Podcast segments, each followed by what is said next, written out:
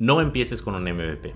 Sin duda es uno de los consejos que más vas a escuchar de nosotros alrededor de todo este podcast y es importantísimo entender por qué. Seguramente ya te habrás leído el libro de Lean Startup y estarás emocionado en la fase de construir, lanzar, medir, aprender, ¿vale? Ese tema de Lean Startup pues suena muy lindo en los libros, pero déjame decirte algo. En el mundo real, los clientes no te van a dar su tiempo para estar probando un producto, tomarse el tiempo de ver qué mejoras puede tener e irlo mejorando. Las personas, como dicen por ahí en el internet, te van a tirar hate. Te van a odiar, te van a decir que todo está mal, que cómo pudiste haber lanzado una beta de este estilo. Y luego cuando tú ya no descubras por qué camino es y empieces a hacer cambios en la marcha para que tu producto siga vivo, la gente va a decir, no, todo esto está mal, esto no es lo que necesitábamos, etcétera, etcétera, etcétera. No empezamos con un MVP, hay una mejor manera de hacer las cosas cuando queremos lanzar un producto y en este podcast voy a platicártelo. Innovación, transformación, validación o supervivencia.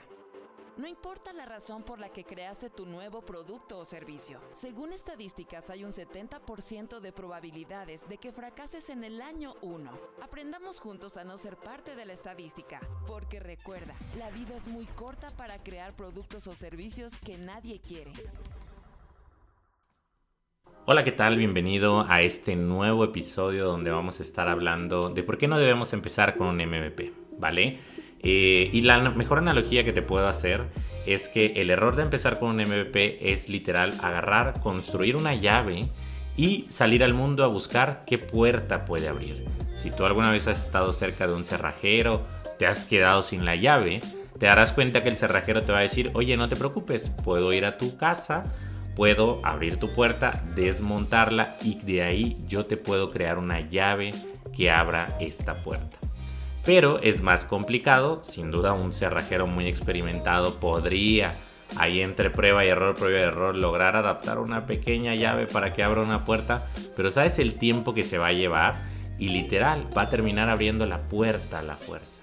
Nosotros no creamos llaves para salir a buscar puertas. Lo que queremos crear, a diferencia, son un método o unos pasos para encontrar puertas que valga la, pena abrir y entonces crear la llave que abra esas puertas.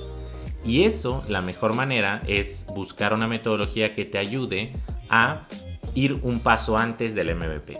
Yo personalmente soy certificado en la metodología Continuous Innovation Framework y te voy a platicar un poco la visión desde su creador Ash Maurya en cómo esta metodología te puede ayudar a entender que siempre hay un paso antes de lanzar algo.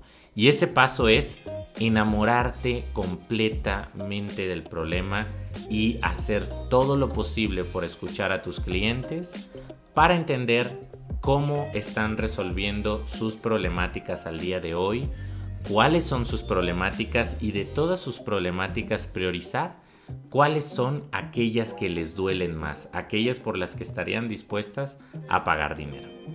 Entonces, el paso realmente al que nos tenemos que ir es un paso en donde nos tenemos que enfocar en qué? En el famoso Problem Solution Fit. El Problem Solution Fit lo que nos dice es que primero tenemos que entender un problema, luego tenemos que definir posibles soluciones, Luego creamos una oferta y una vez que esa oferta está creada en papel, en lápiz, la ponemos de cara al usuario al que escuchamos el problema y entendemos qué piensa él de esa posible solución. Pero ojo, no creamos un MVP. Si el usuario te dice, oye, lo veo así como lo has planteado, pero yo tal vez lo haría así, entonces es cuando tenemos que crear ese mínimo producto viable. No tiene caso que tires código, no tiene caso que construyas un sitio web que esté enfocado a vender una solución, porque la gente muchas veces no te va a decir lo que piensa. Y si tú haces una investigación de mercado basada en tu producto, lo que va a hacer una empresa de investigación de mercado tradicional es que va a poner tu producto de frente al usuario. y va a ser casi, casi la pregunta de ¿lo comprarías o no? Y si lo comprarías, ¿qué le agregarías de estas opciones? Que son opciones que, por cierto, tú y tu equipo de desarrollo definieron en backlog porque ustedes creen que son las que se tienen que lanzar. No, el camino no es así. El camino correcto es acercarnos a los clientes y decirles, oye, estoy tratando de entender cuáles son los retos de las personas en la industria automotriz. Tú como gerente de piso me podrías contar cuáles son los retos más grandes que tienes respecto a, y ahí es donde tú lo acotas hacia donde tú creaste una solución. Pero ojo, tienes que contenerte al 100% a que cuando la persona empiece a hablar de sus problemas, tú trates de que tu solución aparezca, ¿no? Porque cuando uno es martillo, a todo le va a ver cara de clavo. Entonces, tienes que trabajar en algo importantísimo, hacer a un lado todo eso que tú piensas que puede solucionar o que soluciona tu idea. De hecho, te diría, mata tu idea en tu mente cuando estés entendiendo la problemática. Y si no has creado una idea, excelente. Ese es el mejor momento. El momento en donde sabes, no tienes ninguna idea en tu mente y lo que quieres es entender. Ese es el camino correcto. Te acercas, entiendes, preguntas, creas una posible solución con tu equipo en una presentación, en un papel y te acercas con tu usuario y co-creas esa posible solución. Si el usuario lo ve, entonces ahora sí vamos a programar. Pero ojo, no porque me lo diga un usuario ya es una necesidad del mercado. Recuerda, cuando dije problem solution, lo que estoy buscando es que encontrar un problema y entonces buscar una solución para que haga fit. Es decir, como si fuera un zapato hecho a medida en donde la persona meta su pie y diga, wow, es mi número, me queda perfecto, es el color que quiero. Eso es el Problem Solution Fit. Tenemos que tratar de encontrar problemas que cuando creamos una solución pareciera que toda la vida estuvimos esperando que saliera. En el siguiente episodio te voy a hablar de algo importantísimo. Los mejores productos y las innovaciones que hoy en día se crean, se crean en base a soluciones ya existentes, es decir, son mejoras, son upgrades, son huecos que encontraron innovadores y dijeron, aquí podemos crear algo nuevo. Pero no nos desviemos de este podcast en donde tratemos de recordar lo más importante. No se empieza por un MVP. Se empieza preguntando, entendiendo la problemática y enamorándonos por completo del problema. Si te enamoras del problema, créeme, hasta tu mismo cliente te va a decir posibles soluciones y entonces tu cabeza de inventor y tu equipo las va a crear.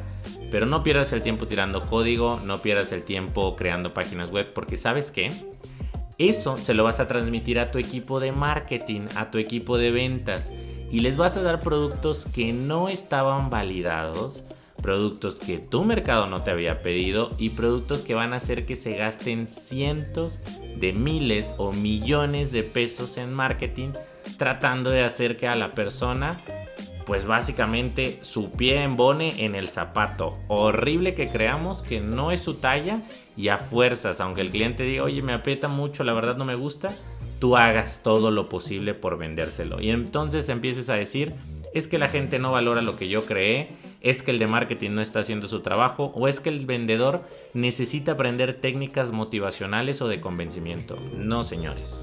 No, no, no. No le tiremos nuestros problemas a marketing y a ventas y a las finanzas de nuestra empresa por el solo hecho de no escuchar antes de crear. Te veo en el siguiente podcast. Espero que esto te haya aportado valor y muchas gracias por tu tiempo. Recuerda, mi nombre es Eduardo Luna, soy experto en innovación y marketing digital y estoy aquí como tu host transmitiendo el mensaje de experiencias de haber validado productos a nivel internacional y de haber creado campañas muy exitosas, ¿vale? Yo solo soy un mensajero, detrás de mí hay un grupo enorme, Ana, Gerardo, Pepe, Angélica, Emilio, Fernando, y no pararía si te digo todos los nombres de las personas que están detrás de esto, pero créeme, son expertos en la materia y todos los días están ayudando a clientes en todo el mundo. Te agradezco tu tiempo y nos estamos viendo en el siguiente podcast. Chao, chao.